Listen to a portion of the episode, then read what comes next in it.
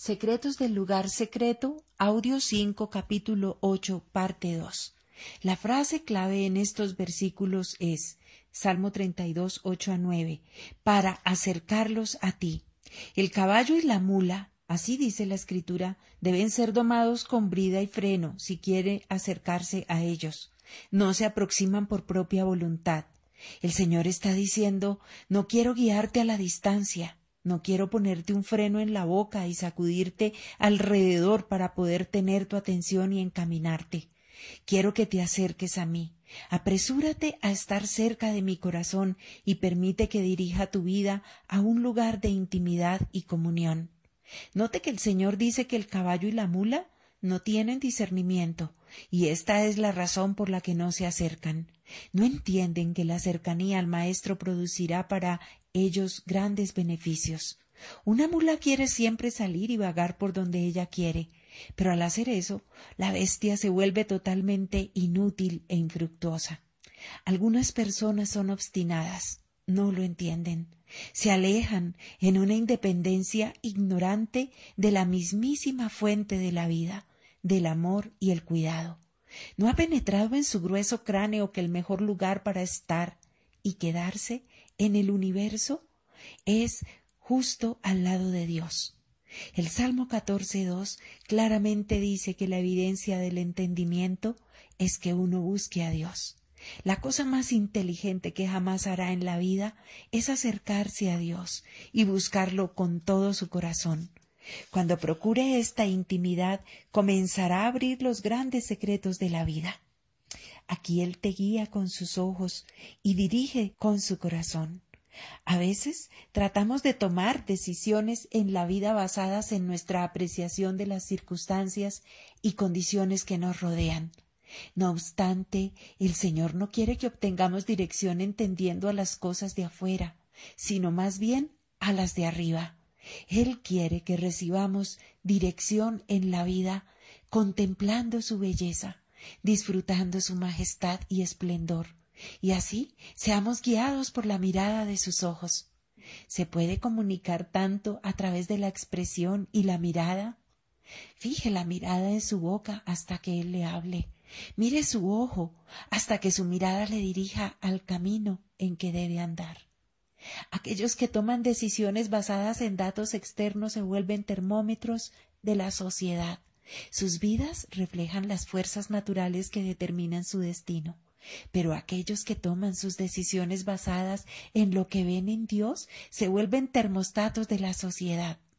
Ellos influyen en su mundo a través de la fortaleza de traer iniciativas divinamente recibidas para influir en esta esfera terrenal.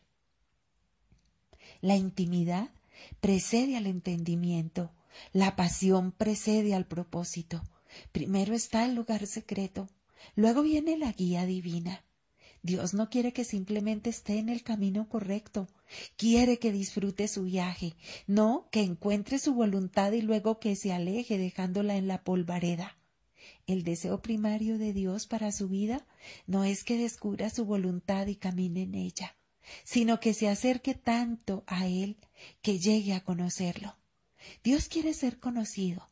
Después, Él desea que de esa relación de conocimiento llegue un suave caminar juntos en su propósito. Perseguir una relación de conocimiento con Dios en el lugar secreto no es sólo la cosa más inteligente que jamás hará, es también una de las llaves más grandes para descubrir su destino más elevado en Dios. Deténgase, pues, aquí mismo. No necesita leer el capítulo que sigue enseguida. Cierra este libro y busque un rincón silencioso con su amigo. Disfrútelo. Capítulo 9. El secreto de no tener un plan B. Uno de los más grandes secretos para la intimidad con Dios es acudir a Él como la única fuente de ayuda y esperanza. Señor, en esta situación no tengo un plan B, no tengo otras opciones a donde recurrir si tú no lo haces. Eres el único que puede ayudarme. Le encanta cuando usted lo mira en busca de liberación. Lo inverso también es verdad. Su celo se enciende cuando contemplamos otros salvadores. El Señor se burló de la idolatría del pueblo de Israel al señalar la esperanza vana que un pedazo de madera ofrecía. Derriba los cedros y escoge un ciprés o un roble, y lo deja crecer entre los árboles del bosque, o planta un pino que la lluvia hace crecer. Al hombre le sirve de combustible y toma una parte para calentarse, enciende un fuego y hornea pan pero también labra un dios y lo adora, hace un ídolo y se postra ante él. La mitad de la madera la quema en el fuego, sobre ella prepara su comida, asa la carne y se sacia. También se calienta y dice Ah, ya voy entrando en calor mientras contemplo las llamas. Con el resto hace un dios, su ídolo, se postra ante él y lo adora y suplicante le dice Sálvame, pues tú eres mi Dios. No saben nada, no entienden nada, sus ojos están velados y no ven, su mente está cerrada y no entienden. Les falta conocimiento y entendimiento. No se ponen a pensar ni a decir usé la mitad para combustible, incluso horneé pan sobre las brasas, hace carne y la comí y haré algo abominable con lo que queda? ¿Me postraré ante un pedazo de madera? Se alimentan de cenizas, se dejan engañar por su iluso corazón.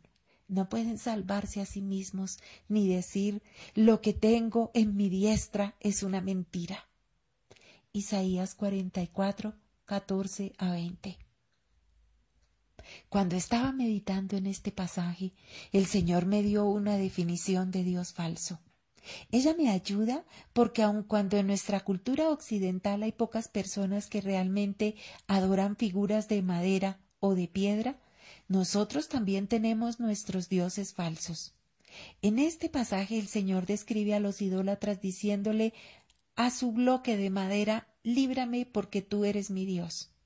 De modo que un Dios se define así, cualquier cosa a la que asignamos el poder de librarnos. Los occidentales tienen su propio conjunto de dioses falsos, fuentes a las que acuden para la liberación en los tiempos de crisis o de necesidad. Para que el lector comprenda, dinero, seguro de salud, tratamiento médico, recetas, seguro social, planes de jubilación y pensiones, tarjetas de crédito, préstamos de consolidación, drogas, alcohol, placer, entretenimiento, recreación, deportes, sexo, amigos para liberarnos de la soledad, consejeros, juicios, bancarrotas, etc. Estos valores compiten con nuestra lealtad. Doquiera nos volvamos los dioses de nuestra cultura están ofreciendo sus poderes. Los comerciales de televisión promueven muchas alternativas para dar alivio. Pruébame, deja que cure tu dolor. Soy tu respuesta. No busques más, ven a mí, te daré libertad.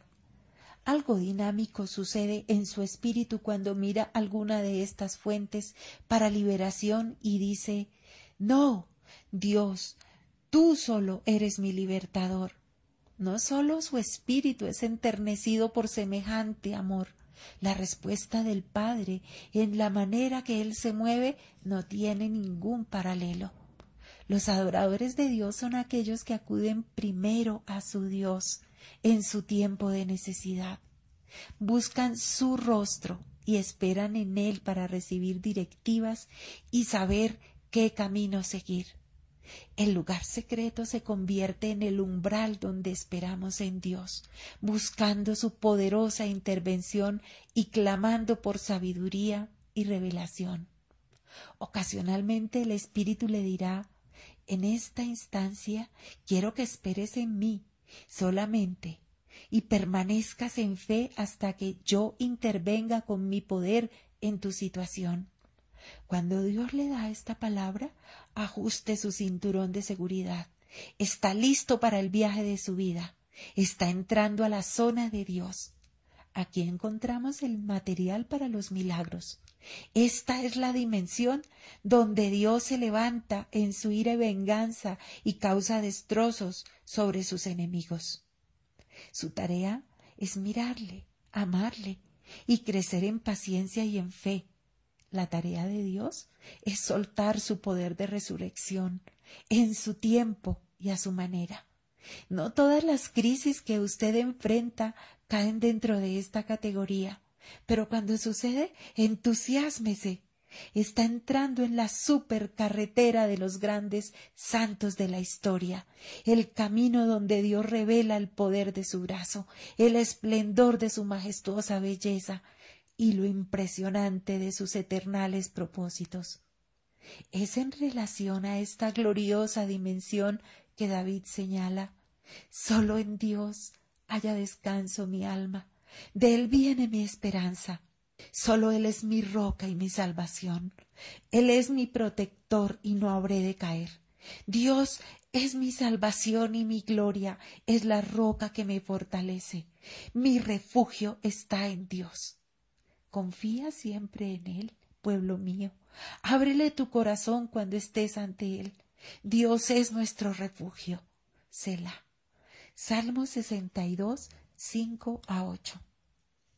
Mientras escribo este capítulo estoy personalmente en una gran necesidad de la intervención divina en relación con una enfermedad física. Estuve tentado a considerar otras formas para aliviarme, como las mencionadas anteriormente. En cambio le dije al Señor, Tú solo eres mi ayudador. Si tú no me salvas, no estoy salvado. Si tú no me sanas, no estoy sanado. Si tú no me liberas, no estoy libre. No tengo otro recurso, ningún plan B, ningún plan alternativo. No estoy considerando otras opciones. Eres tú y solamente tú. Te adoro. Tú eres mi Dios. Este es aquel un solo ojo que Jesús señaló. Jesús dijo, el ojo es la lámpara del cuerpo, por tanto, si tu visión es clara, todo tu ser disfrutará de la luz. Mateo 6:22. La antigua versión Reina Valera dice, si tu ojo fuere sincero, ya sea que se traduzca clara o sincero, la palabra griega original significa tener un enfoque singular, sin duplicidad. Cuando su ojo está enfocado solo en Dios como su Salvador y Libertador, usted abre la plenitud de luz que Él destina para llenar por completo su ser. Este enfoque singular era por lo que David oraba. Instrúyeme, Señor, en tu camino para conducirme con fidelidad. Dame integridad de corazón para temer tu nombre. Salmo 86, 11. Al orar, Dame integridad.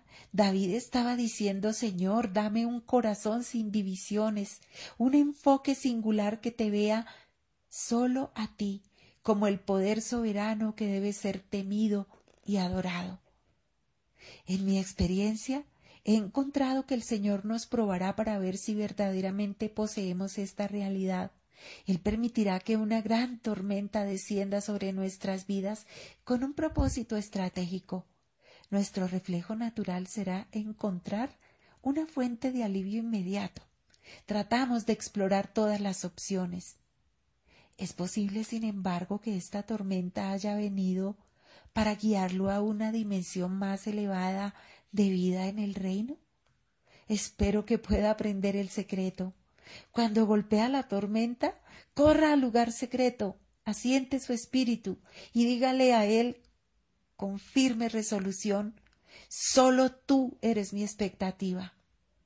Nuestro Dios ama mostrarse a sí mismo fuerte en beneficio de aquellos que no tienen otros dioses delante de Él. Capítulo 10 El secreto de arder. Es el lugar secreto el que enciende nuestro fuego y nos hace arder. Estoy hablando sobre un celo encendido, ardiente por la paz de Jesús y por los asuntos de su reino. Él vino a encender un fuego en la tierra, Lucas 12:49, con el que intentaba envolvernos con sus mismos deseos y pasión, que para mantener su intensidad debe ser constantemente avivado con profunda vehemencia por el lugar secreto.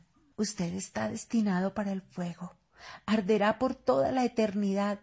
La única pregunta es ¿dónde?